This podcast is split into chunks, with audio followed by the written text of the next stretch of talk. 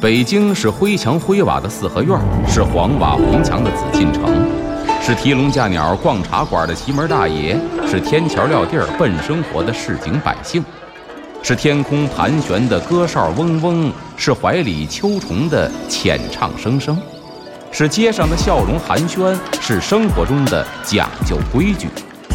北京就是 FM 一零一点八，娱乐三里屯儿，阿龙说北京。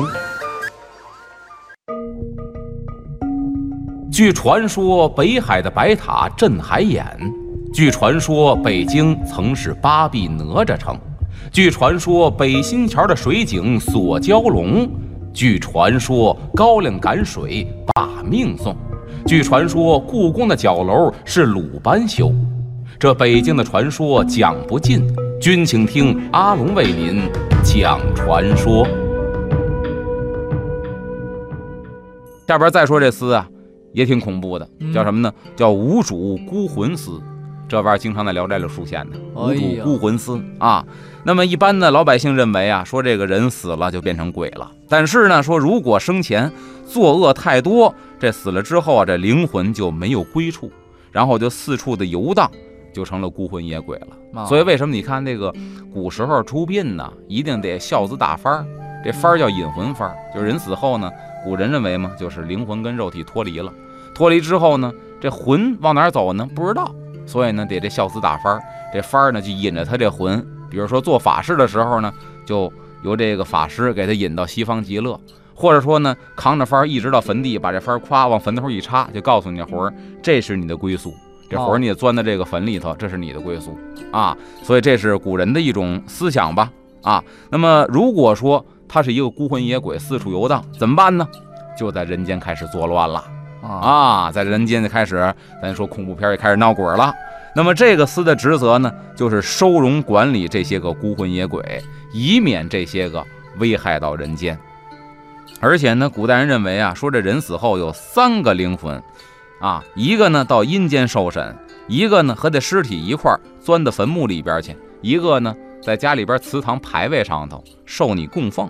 哎，这是古人认为的。所以咱看古人说有三魂七魄，嗯，我还查了一下，这三魂是什么呢？叫胎光、爽灵、幽精，这叫三魂。嗯，说这七魄呢，有尸狗、腐屎、雀阴、吞贼、飞毒、除秽、臭肺。这一共是七魄，但是您让我讲，我讲不出来，我不知道这三魂七魄到底是一个什么概念。但是我粗粗一看这书里边的记载，这个学问倒是挺深的哦。啊，有时间我会专门找这个白云观的道士请教一下，到底三魂七魄是怎么个意思。包括好多这个传统的中医也都知道这些到底是什么意思哦。哎，所以你看中医里边有一科叫祝由，何为祝由呢？就是咱说的画符念咒，比如孩子天天哭发烧，吃药不管用，魂丢了。就古老的中医其实有这个，就是画符念咒把魂儿给招回来，是有这个手法。现在咱说这个中医科学院，包括中医医院，您去没有这个科了啊，已经不实行这个了。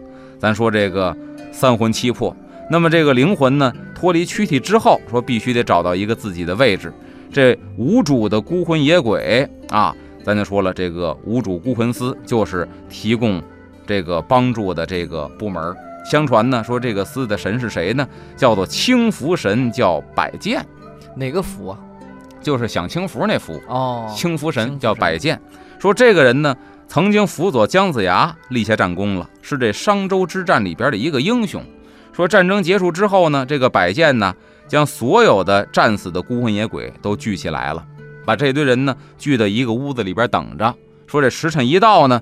就一挥动这个令旗，把他们一个一个的放走，然后呢转世投胎，重新做人。说这个司就是管这个的。